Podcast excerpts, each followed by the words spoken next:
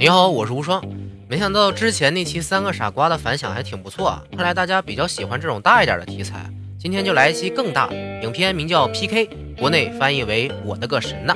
主角是一个没有名字、不穿衣服、也不会说话的外星人。刚来到地球的时候呢，在印度降落，却被小偷抢走了飞船遥控器，只拿到了一台录音机，回不了家了。与此同时，女主印度人加古在比利时结识了一个巴基斯坦帅哥沙弗莱茨，并且坠入了爱河。但是得知此事的加古爸爸非常不同意，询问了装神弄鬼的光头神棍塔帕兹先生，得到了这个巴基斯坦青年会欺骗你、悄无声息的离开的答复。加古不信，于是提出要和帅哥闪婚。但是在结婚典礼上收到了一封信，信里说因为两人国家和信仰都不同，为了不伤害周围的人，所以不要再联系了。加古异常的伤心，扔下了信，回到了家乡新德里。半年后，加古成为了新闻编辑。在一次坐车途中呢，遇到了戴着黄色安全帽和许多佛珠戒指，并且四处发传单寻找神的外星人 PK。觉得这很有趣的加古啊，想要做新闻跟踪，但是被上司拒绝了，因为之前这位上司就涉足宗教话题而被枪击负伤，所以留下了心理阴影。本已放弃的加古在两周后又见到了 PK，这次 PK 身上已经没有了佛珠和戒指，并且还去寺庙的募捐箱拿回了自己曾经捐献的钱。加古自己花钱救出了被僧人抓住的 PK，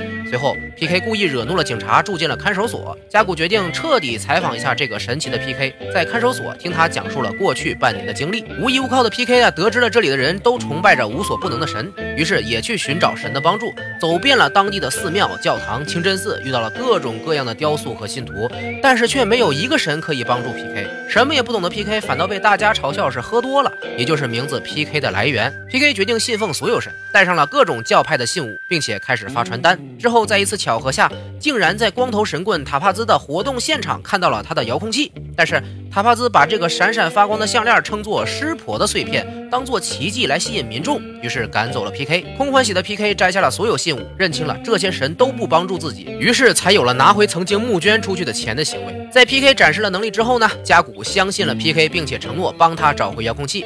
PK 认为神没有帮助人们，是因为人们打错了神的电话，于是神和不是自己信徒的人开玩笑而已。虽然加古看出 PK 仍然误会神是存在的，但是这个有趣的言论能够引起人们的重视，会有奇效。于是向上司介绍了他，希望能够做一档专门揭穿以神的名义行骗的神棍的节目。在听过 PK 神奇的言论之后，上司认为这是绝佳的机会，所以开始了对神棍们的反击。在 PK 的呼吁下。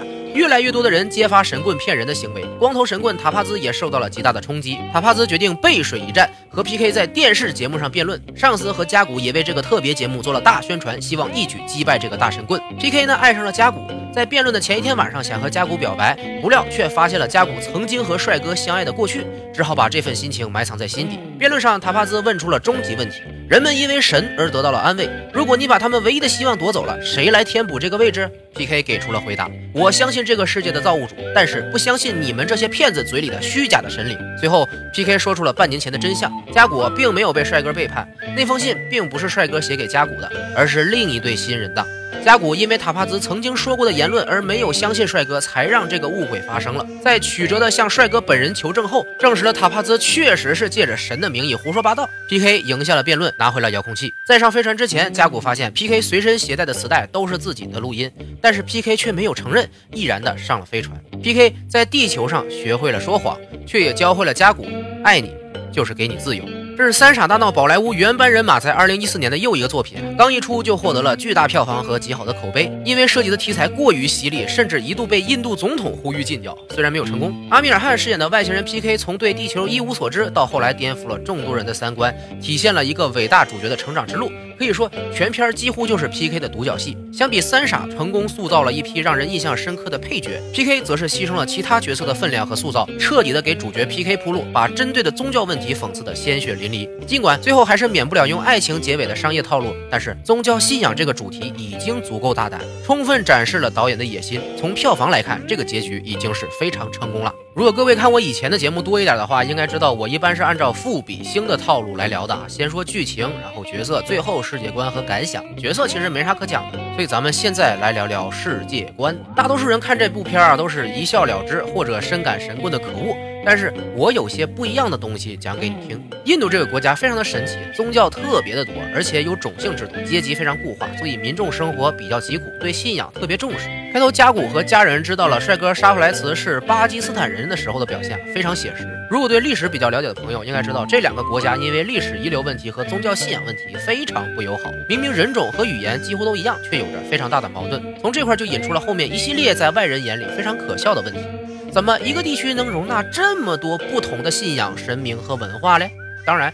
这里对基督教这些不怎么需要捐钱的宗教没啥太多的讽刺出现，主要就是在讽刺那些装神弄鬼还骗取人民财物的神棍。那么问题来了，为什么神棍能骗到这么多钱？给钱的都是傻子吗？因为大多数人都是脆弱的，恐惧未知的，需要依靠一个比自己强大的多的存在才能得到安全感。而这些虚构的神明在故事里拥有着无限的神力，甚至是人类的创造者，不就是最好的精神依靠吗？就好像真爱一个人，即使这个人不在身边，只要想到他，心里就会非常幸福。可能对方是死是活都不知道，但是就有这么一个念想，也足以支撑自己生活下去。一个道理。至于这些低端的神棍把戏，拿来糊弄没有什么知识的底层民众还行，真到了有见识的人面前，还是毫无用处的。就好像看一场魔术表演，都知道你是假的，只是看着好玩，借着神的名义骗钱。说实在的。也不能全赖这些神棍，就和现在低俗脑残的内容泛滥，观众至少要负一半责任一样。神棍能骗钱，不也得是你心甘情愿花钱买个心安才能成立的交易吗？这么一看，其实神棍也是个服务业，就和给你看场电影一样，给你讲个故事，说能治好你的病，或者判定你的结婚对象啥的，你听着舒服了，信了，然后给钱，不就是服务了你的心灵吗？至于它是真的还是假的，花钱的人也不愿意去想个明白。他们只是想把做决定的责任转嫁给别人，以此来逃避自己的软弱和无能。转嫁责任这事儿还不一定都发生在信神上，咱们关于天命的说法也是一样的。很多人都喜欢项羽，司马迁的《史记》里更是表现的非常明显，特意用了专门给皇帝用的本纪写项羽的故事啊。但是我现在来看项羽就丝毫无感，因为他战败后我说了这么一句：“此天之亡我，非战之罪也。”合着你打赢的时候是你打仗的功劳，输了就赖天喽？这种不能接受失败、归罪于天命的做法，就是心灵软弱的表现。当领导的在失败的时候不能承担责任，失败就变成了必然。这种人真得了天下，怕也像王莽一样撑不过几年。就连万人敌的大将军都免不了这种毛病，何况生活在水深火热中的民众呢？反正我给了钱，如果愿望没达成，也是神的问题，不是我自身的问题。这种罪恶感就成功的扔出去了。凡是信神棍或者天命的人，都是不能自己担当责任的心灵贫弱之人，所以神棍提供了迎合这些人心灵的服务，来换取费用，倒也符合市场原则。真往死里批判他的话，在我眼里也不是什么符合道义的事儿。那么又来了一个问题：为什么人们会相信虚构的神的存在呢？这就是故事的力量。其实现在世界上流行的所有概念都是故事，因为人们相信这些虚拟的故事，才有了现在的进步。神话故事啊，都有三个共同点：第一，足够复杂；第二，足够精彩；第三，足够给人以希望。这么多宗教都得有自己的创教故事，里面都是一大堆的人物和地点，复杂极了，复杂极了，外行人根本记不住。而且还得有非常复杂精彩的情节，打仗的荣誉呀，受苦的修行啊，反正你羡慕的、同情的，里边都有。最后呢？